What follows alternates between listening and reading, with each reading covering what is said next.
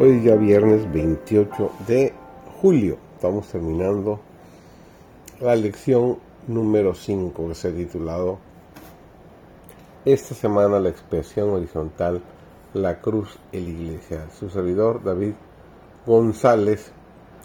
Entramos de lleno en nuestro repaso de la lección de esta semana. En Efeos 2, 11 al 22, Pablo retrata a Cristo como el gran derribador de muros. Este pasaje Posiblemente sea el más importante de la Biblia sobre el tema de las relaciones raciales.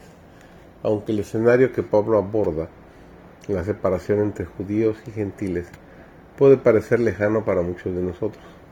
El pasado revela grandes principios sobre la historia de la salvación y las relaciones entre los grupos de personas que la conforman. Principios que continúan siendo transformadores para nosotros hoy. En este pasaje el Espíritu Santo nos presenta un desafiante programa de crecimiento espiritual.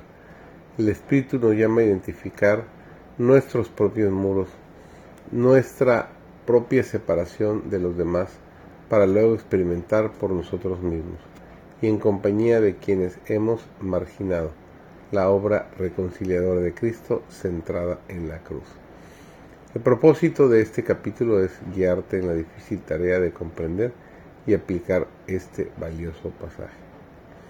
Efeos 2.11 al 22 es un pasaje de gran alcance que presenta un amplio bosquejo del plan de salvación en tres secciones. ¿Por qué era necesaria la obra reconciliada de Cristo? Son los versículos 11 y 12. El derrumbamiento del muro y la obra reconciliadora de Cristo, los versículos 13 al 18 la celebración de la obra reconciliada de Cristo, los versículos 19 al 22. Es importante observar la forma en que Pablo da inicio a este pasaje. Acaba de escribir la dramática transformación que han experimentado sus destinatarios, que han pasado de estar sometidos por Satanás y dominados por sus bajas pasiones a convertirse en súbditos de la gracia de Dios, experimentar la resurrección espiritual y ser entronizados en el cielo con Cristo Jesús. Pablo les pide que recuerden ese pasado y especialmente un aspecto de él, su antiguo odio hacia los judíos y su distanciamiento de ellos. Pablo sabe que el pecado, no solo los pecados, sino el pecado, la forma en que los seres humanos nos apartamos de Dios y de la justicia y nos inclinamos hacia el egoísmo, sigue amenazando a los cristianos.